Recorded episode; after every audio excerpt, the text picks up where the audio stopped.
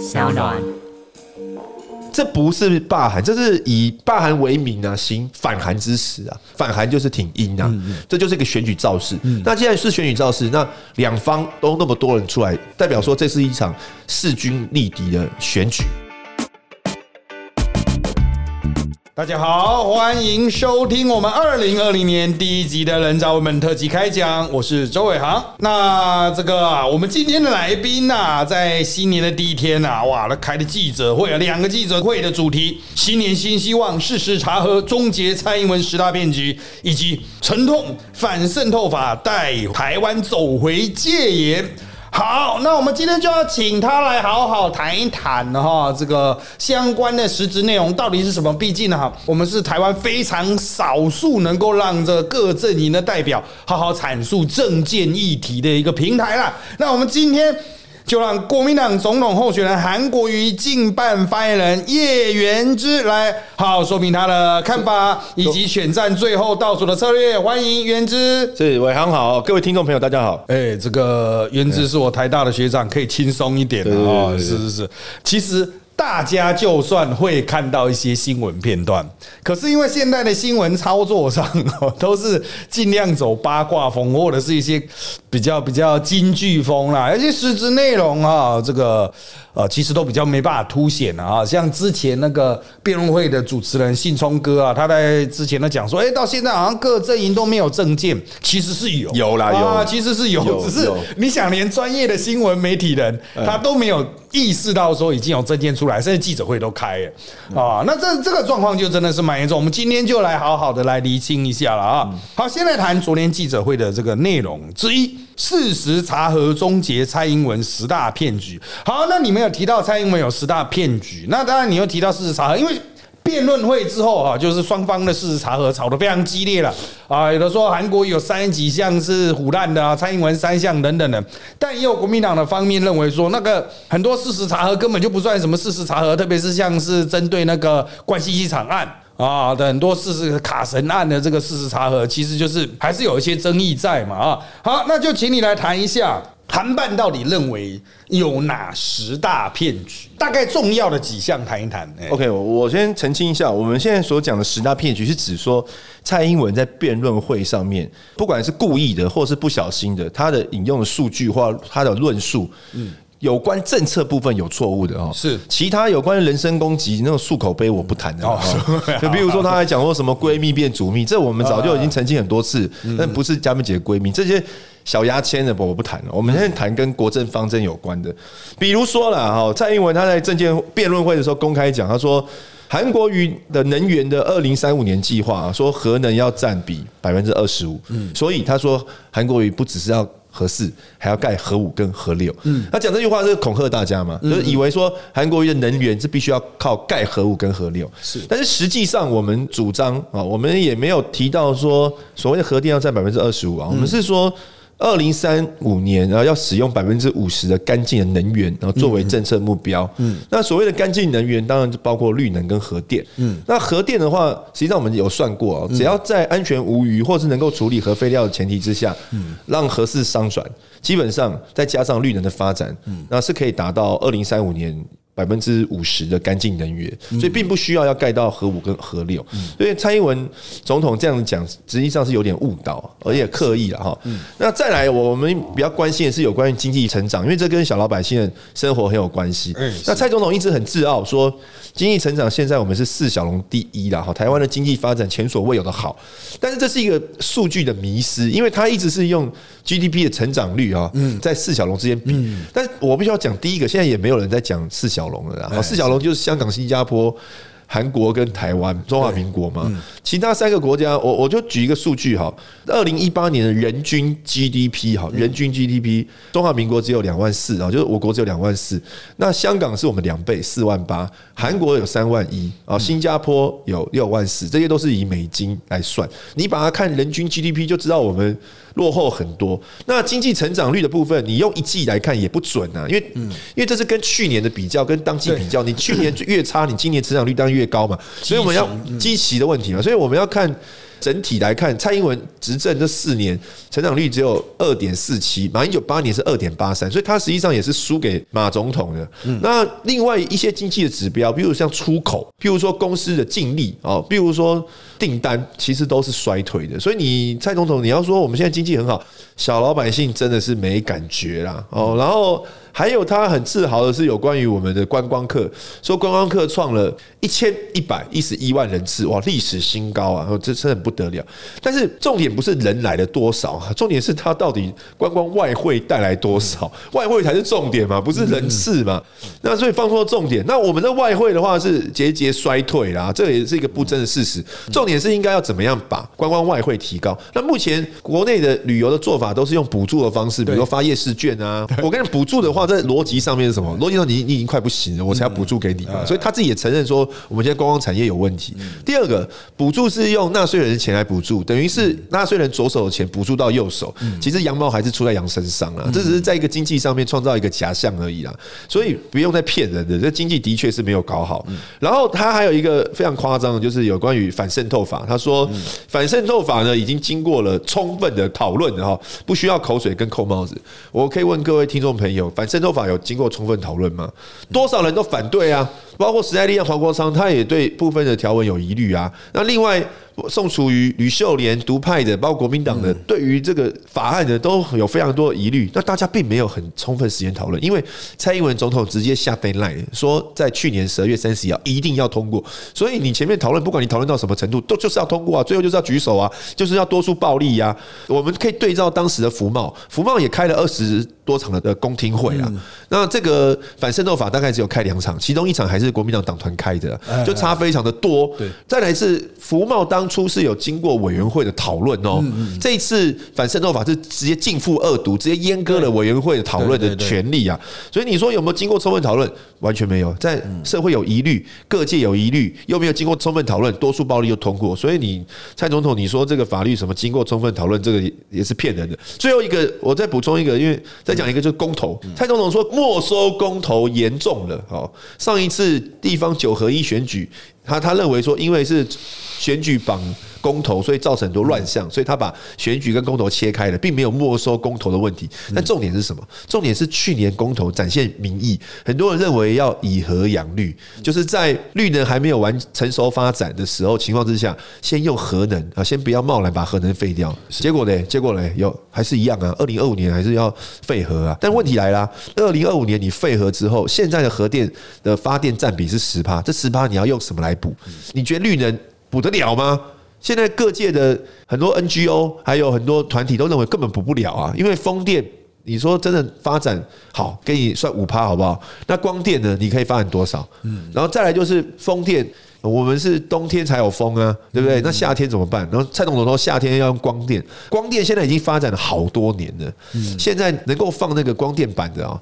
该放的地方都放了啦，屋顶都放完了啦。你要嘛就是要占一些国有地啊、树地啊，那这个部分又会衍生环境保护的问题，问题很多啦。所以，当绿能的发电没有办法补足核电的缺口的时候，就是会火力全开。火力全开就是空污更继续严重，大家继续用命发电，用肺发电啊。啊，所以这些都是在辩论场上，因为时间有限，没有讲清楚的部分，因此我们昨天哦特别挑了十个我们觉得最严重的哈，做一个说明。这样，当然了，国民党的诉求哈，其实还蛮明确，你可以看到他们的重点比较放在国民党过去比较擅长的，特别是经济发展的这一方面的哈，整个环环相扣的部分了。那我们之前啊邀请到的蛮多来宾，其实也都充分展现出各政党的倾向的部分。当然，刚刚提到了一个重点。反渗透法，其实反渗透法哈，这个利润攻防的过程哈，其实啊，它很明显了啊，就是本来民进党是不要过的，柯建明都跟郑明忠讲嘛啊，就讲说，他说郑明忠说柯建明跟他讲三次不会过哦，还叫国民党去对黄国昌的提案提复议，就把它盖掉啊，就是把这个案子往后拖。后来可能是因为王立强案嘛，国内掀起了一阵风潮，哎，那加上吴思怀，然后。民进党可能就觉得在十一月底，觉得嗯，也许局势哈对转而对这个啊他们风向有利，他们就决定把代理人法拿下来，推出一个反渗透法。那那那个反渗透法现在的看法很两极啊，国民党这一边认为哈，就是可能会有影响到言论自由的状况。去中国回来一趟，中国大陆回来一趟，然后啊，只要批评政府啊，可能就会被抓走。这是一边的看法。另外一边，长期推动代理人法的，则觉得。民党这虚晃一招哦，实质上因为它有很多的呃这个解释上的困难啊，要件上认定的困难，使得这个法根本就立爽了，硬剪掉，硬是要去起诉，硬是要去查。查了之后，法官也判不下去，因为他这个要件的那个相关的这个要素啊，实在就是定的太粗糙了。讲白点，就是他真的有点急救章。但不管怎么样啊，民进党是丢出了这个法，那那国民党也对这个反渗透法有蛮全面的这个批评啊，包括从立法流程，你刚才提到主要立法流程嘛，还有条文内容可能是转达台商台企啊，还有一些台生家长对于这些法的。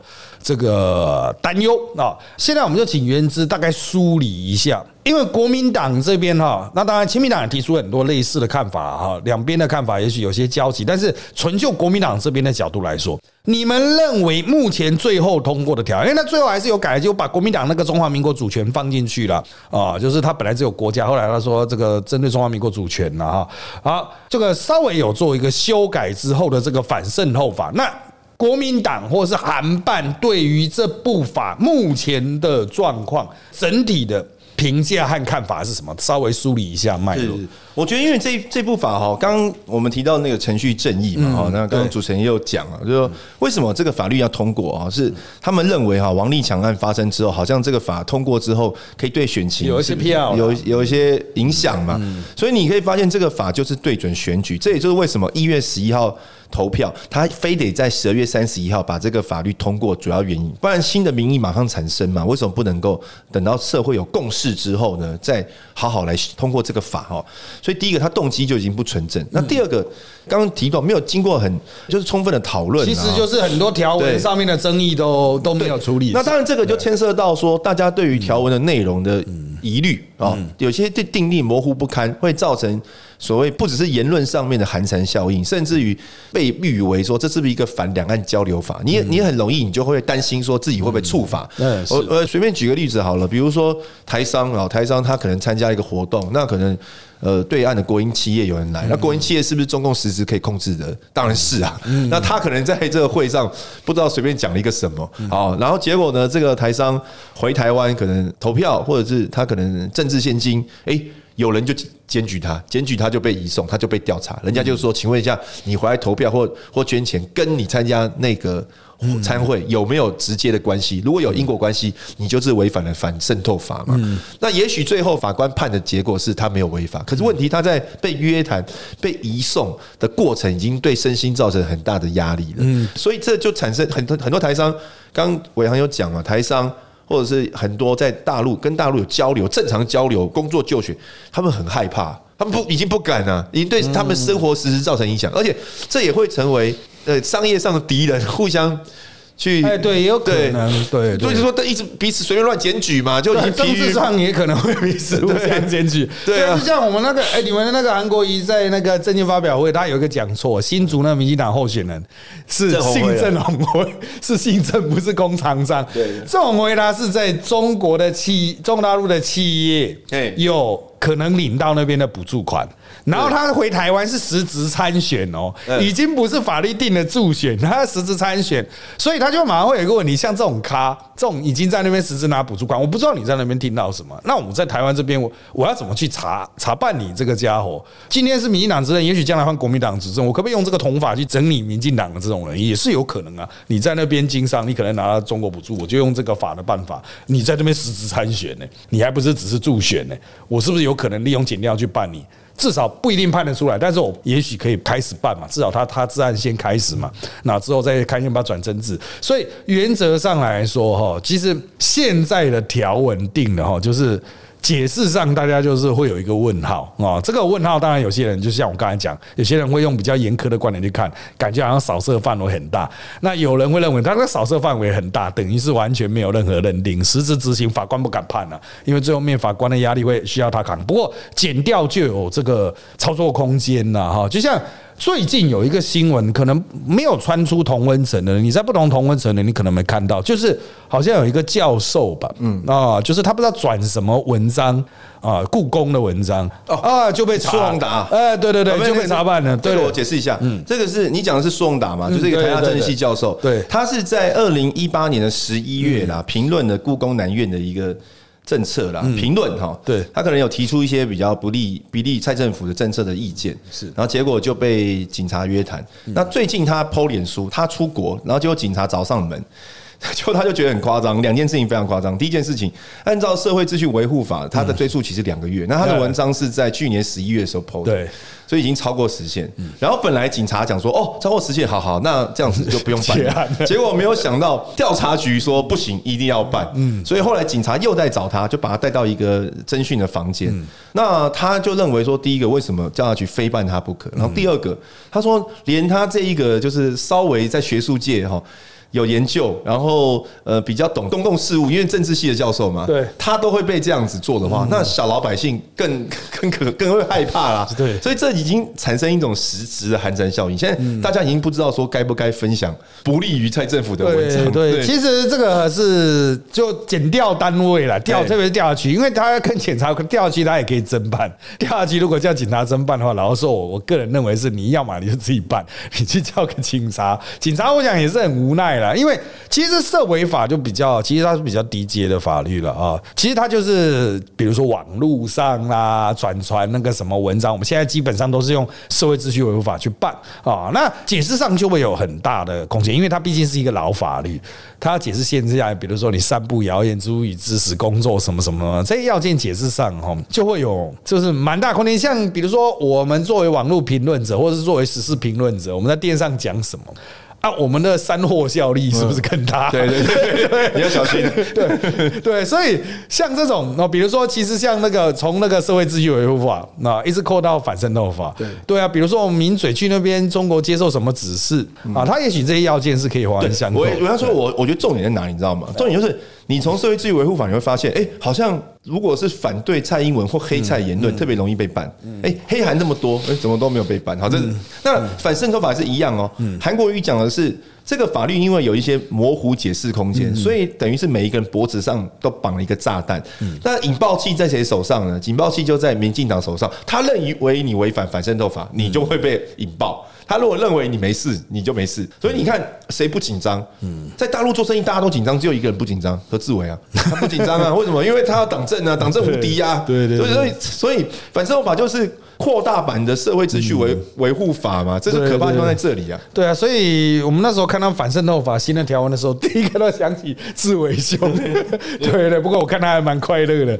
好，不过谈到这一个东西啊，其实这个实质的法律啊，它现在已经制定了，随时可能公布了。那接下来就是一些选举的过程啊，我们慢慢把它引导到选举过程啊。讲到刚刚批评政府或者批评韩国语，其实去年就。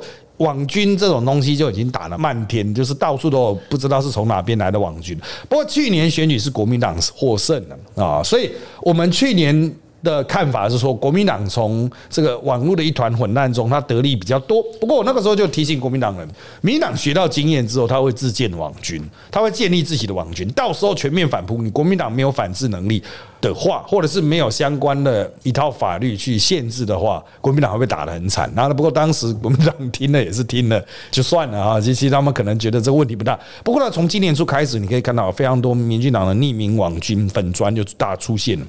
啊，从上半年大概是所谓的部件期，他都开始去发展势力、发展粉丝团，扩大他的流流通量。到了下半年，这种公式就出来，你可以发现它传递的有蛮多成分是假资讯的，可是它很难抓啊。第一个强调。就算简单想抓，也很难抓到。但是今天我们在抓，其实也是我们想问的哈，像。他不止攻击国民党啊，像我们其他小党也通通都会被这些呃绿营侧翼的匿名粉砖攻击。那你去澄清他是没有用，他会把你封锁，啊，把你禁掉，他会保持好像我就是一个很中立，但实际上他就是不中立。在这种抹黑战一路下来，当然啦，其实各阵营都会有所受创。那民进党就会抹过度，有时候也不见得也是会有业力回向的问题，也不见得真的是完全不会受伤。那我们刚刚谈的都还是韩营的政策，我们现在拉回来，你这种发言人的。身份。其实发言人他就是代表整个团队做出重整啊。不过因为你亮相在镜头前，很自然也会被批评啦啊，放大检视、捕风捉影啊，霸凌啦啊。好，谈谈 你个人的经验，你怎么面对？你觉得哪些是你实在是没办法去处理或没办法去回应的？我不是我我我觉得现在大家好像就是意识形态嘛，就是说呃，一般的网友只要他的意见立场跟我们不一样，他就会来留言嘛，他就会说你不要再硬凹了，他就说哎呀你的。你都是跟秃子一样啊，什么韩国有二点零啊，反正就就是也会用人身攻击的方式嘛，说你凹到你的面相都改了啊，眼睛越来越凹，头越来越秃什么，对，这种人身攻击我都不讲，连我的 我的本专这边都可以看到，对，但是但我不要讲，我觉得。我们其实当发言人，我们只是阐述我们阵营，包括我们候选的立场。对，那为什么会有不同的政党？就是大家对于一些政策也好，或者是一些国家的方向也好，本来就会有基本的一些立场或者是价值的不同。对对。那你不能说我阐述我的立场，然后我把我我认为我正确部分传达出来，大家就说你不要再硬凹，你这个怎么逻辑不行？你怎么样？又又用人身攻击的方式是啊，不来不接受我们。我我觉得这。实在是有违民主的常态了，对对。其实啊，这网络攻击，当然我们的这经营网络啊，假设是做个网红，其实我们都有经验。可是时间一久，老实说还是多少少还是会，他他的那种便利效应有时候还不见得会递减，有时候看的也是蛮火的。对，我我跟你讲，我觉得看心情，你知道吗？就有有时候你去看的时候，看很多人骂你，没什么感觉。对，而有时候不知道为什么，那那时候看了一两则就很气，对对，讲就很想回他，你知道。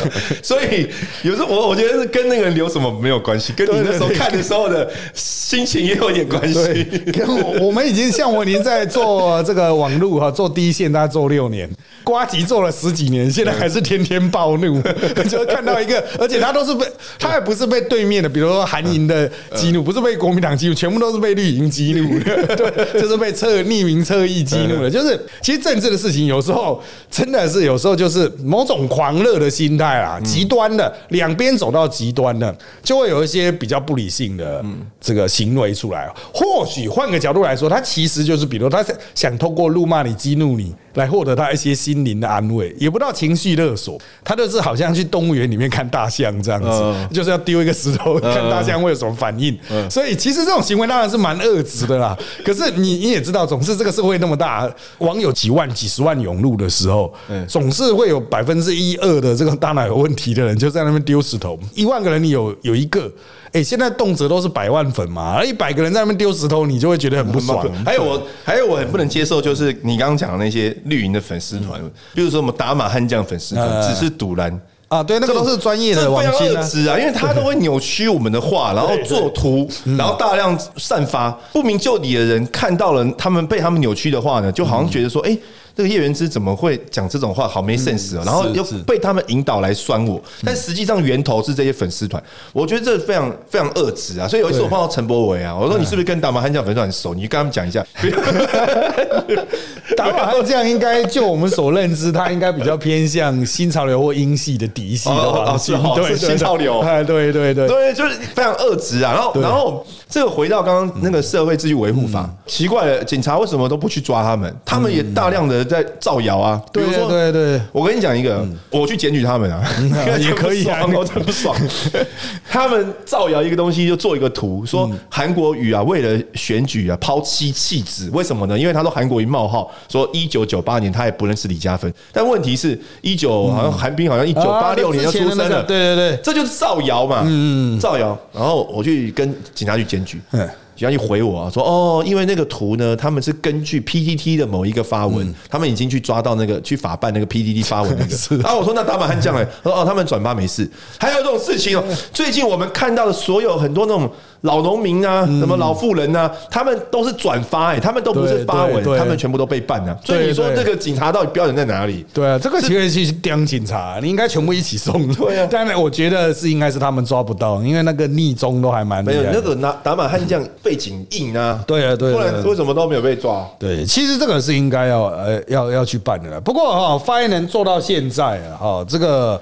这个韩正营的特点就是他发言体系还蛮庞大的哦，就是他有跟在韩国瑜身边的，还有在台北的固定上节目的，还有开记者会啊，像最近郑兆兴也出现进来参与这发言，当然外界都会有一个感觉，就是韩办的发言体系有时候对于韩国瑜自己的这个本身的状况，还有张善政本身的状况，因为好像又他们又还有分出去，又还有办公室嘛，所以像今天又有一个其他的发言人体系的，昨天张善政被这个质疑说，为什么把博士放在经历栏？那第一时间出来接受记者访问的发言人啊，侯曼兴，对，他是讲说啊，因为一时之间啊找不到。啊，所以就这样子处理。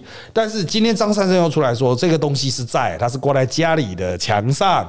但是呢，他想说还要送回外管认证很麻烦，所以就没有把它列在学历，所以列在经历。好，其实这个逻辑脉络也不是说完全对不上，可是外界很很快嘛，绿营媒体啊、车银网就马上就做了，就就开始做说什么？哎，为什么你发言体系会搞不定张善正啊？张善正讲什么？你们为什么？实际你说你说发言问题是发言体系听起来跟张。张正讲的没有什么矛盾，对，没有什么矛盾，那人家就会去讲吹毛求疵他只是没有每一个字不是每一个字都一样，但是逻辑是一样的嘛？对，逻辑是一样，但是就是会有这种发言体系和这我解释一下。本身的落差。我我我先解释一下张善政的，其实我个人也是这样处理，因为我去年我也选举嘛，那你是外国学历，你要送回学校认证啊，对啊，对，所以。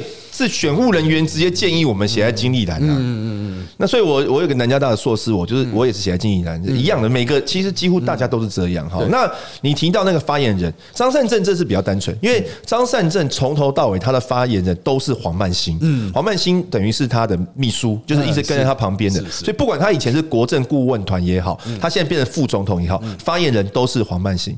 黄曼兴之前是国政顾问团发言人，现在是副总统发言人。那我们这里哈，我们。也有初步分工，我跟大家讲啦，这个以一个总统大选的规模，发言人绝对人数不可能只有一两位。你你看，民进党现在几位？蔡英文几位？蔡英文现在一大堆啊，庄瑞雄啊，谁谁谁啊，加起来也是他不让让快十位啊。嗯，所以我们大家就说互相彼此支援分工。好，那比如说有一个是随行发言人嘛，啊，叫叫李长志，他因为他我们都没有跟行程，我们主要都留在北部。那但是随行还是要需要发言嘛，所以李长志就专门做发言。那像王浅修，因为王浅修他跟韩国瑜他们也跟比较久，而且他跟市府那边他也有做过局处，对对，所以基本上由他来统筹一些议题，嗯嗯，好，不管是攻击也好，回应也好，其实是平阳听讲更适合啦。好，那郑兆兴，因为他是国会助理，嗯，出来，他是国会助理，现在其实也是跟江启臣借将了。嗯，那国会助理的好处就是他对于政策啊，还有他对于一些国会的人脉啊这方面他是比较熟的，所以对于。一些议题的发动、资料收集这部分，它是比较强，所以每天早上的有关于政策的回应啊、攻击啊，赵信也扮演非常重要角色。那何庭湾跟我的话，我们就是大概比较早之前加入这个团队当发言人。那我目前来讲，我们也都是按照过去的呃持续在做了，所以没有什么特别的问题啊。对对对。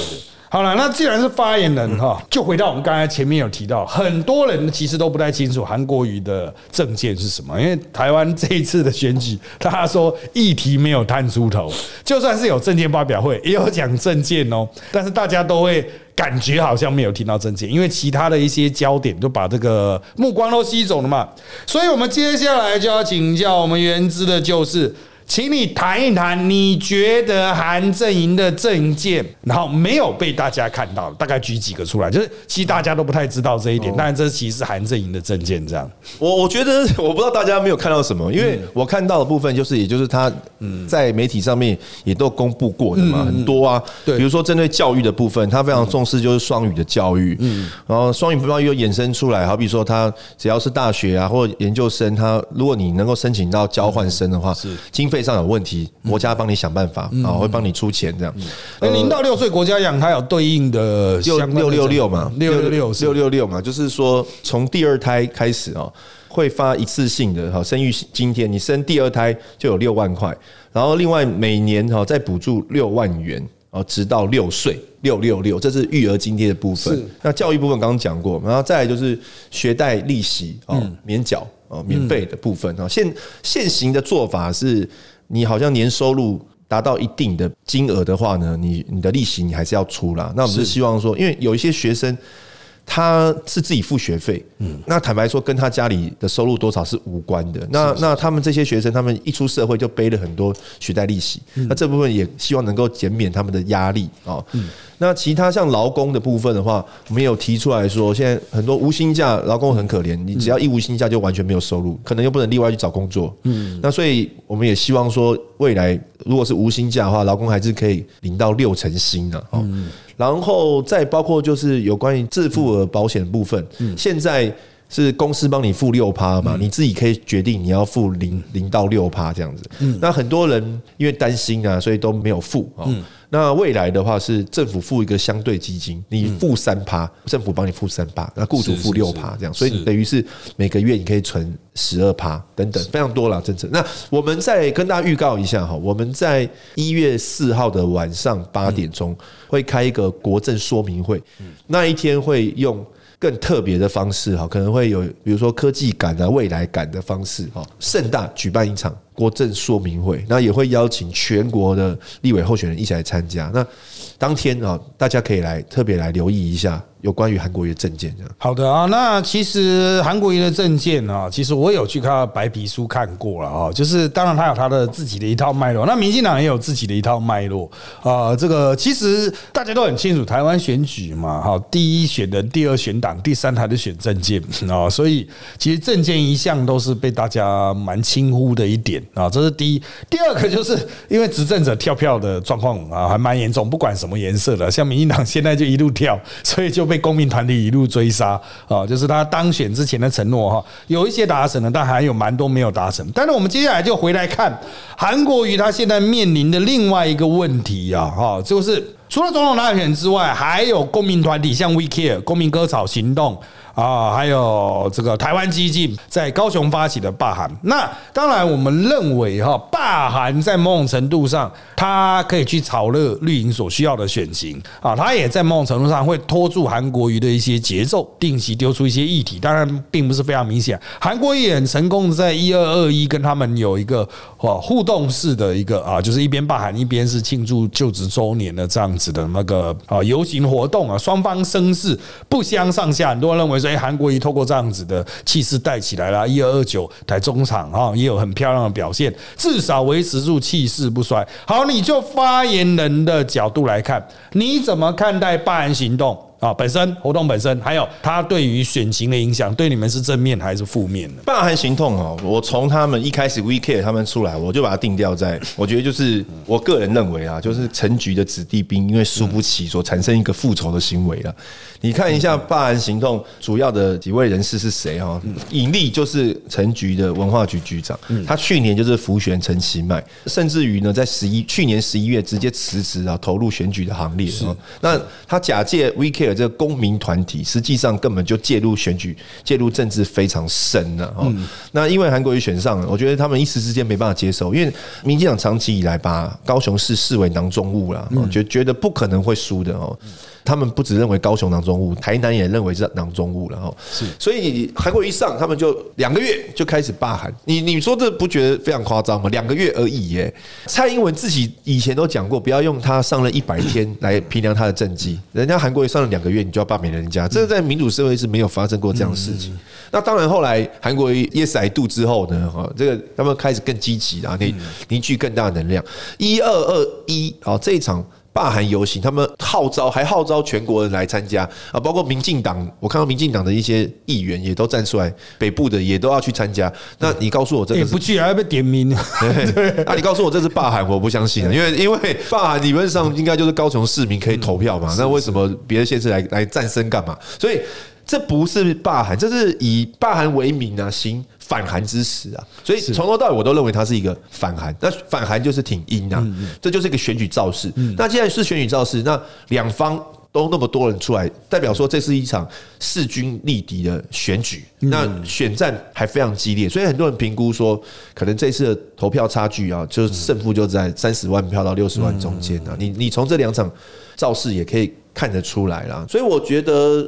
它一方面让大家知道说，哎，挺英的力量其实还蛮强的。那但是另外一方面也也让我们这边觉得说，不能掉以轻心的哈，还是要这个审慎。应付了，对。其实啊，这个依照目前我们在街头看到的一般选情状况，其实这次的选举偏冷啊，但它的特色就是造势场合其实又都蛮热啊。那两极啊，就是可能就是真的非常激化吧，两边都会有非常激情的人投入啊。那当然，中间选民的票是不是能够在最后阶段吹出来啊，会是一个关键的。很多人讲啊，如果韩国于要胜选的话，如何把投票率冲高啊，不要让大家中间的那种。或是大多数啊，可能介于有理要投不投的那些人呐，对政治失望或对政治冷漠的人出来投，比较关键啊。但是选举啊，这个很快的，在一个多礼拜就结束了，接下来就是选后了啊。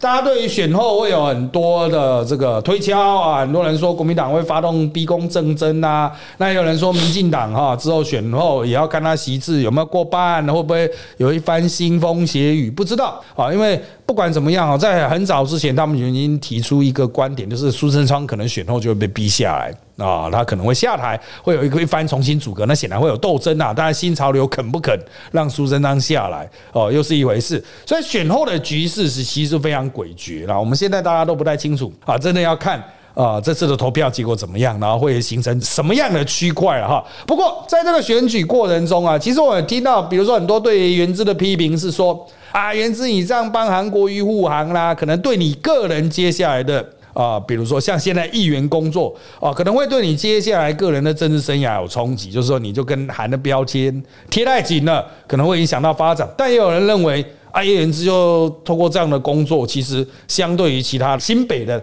国民党的这个市议员哈，就是更加的这个有曝光的机会啊，累积了更多政治能量。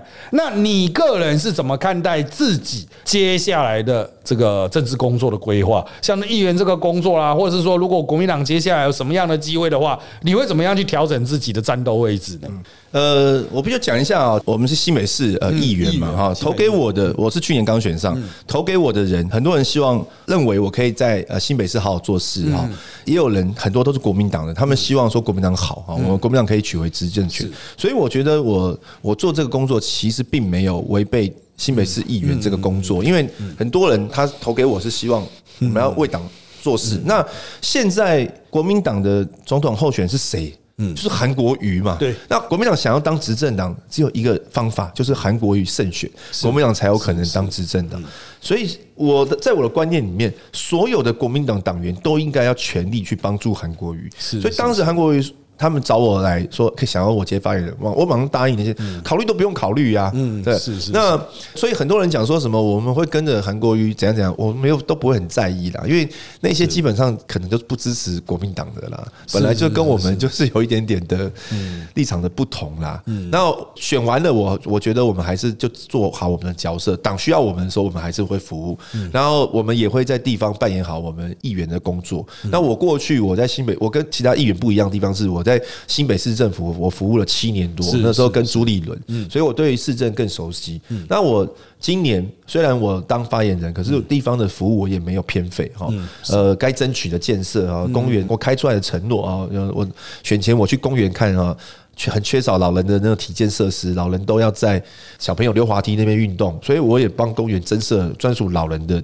底建的设施的区域，这些都有在做。我选前开出来说，希望篮球场有天幕可以加盖，这个计划也也准备要做了。所以我都有在，到时候三年后我都会告告诉大家说我们做了什么这样。对，当然了，这些之后选后的这个变化是很诡谲哈，因为。云之，你有在市府做过事的经验，所以是有行政经验。然后现在是是明代了哈，这就比较活起啊。人家可能会想，可能灵活运用，把你调度去哪？不过这真的是要看之后的这种选情发展了。因为老实说，像现在其实就是声量啦、网红类型的哈，这个人哈，他所产生的政治的影响力就是比较大。啊，像我相信之后会争取原资的阵营应该是蛮多了。不过因为今天我们的时间关系啊，我们这一集大概的内容就到这边喽。如果各位喜欢我们的节目，可以在 s o n Apple Podcast 还有 Spotify 上面订阅我们人渣文本特辑开讲，并留言评分给我们五颗星哦。那我们就下周再见啦，拜拜，拜拜，拜拜。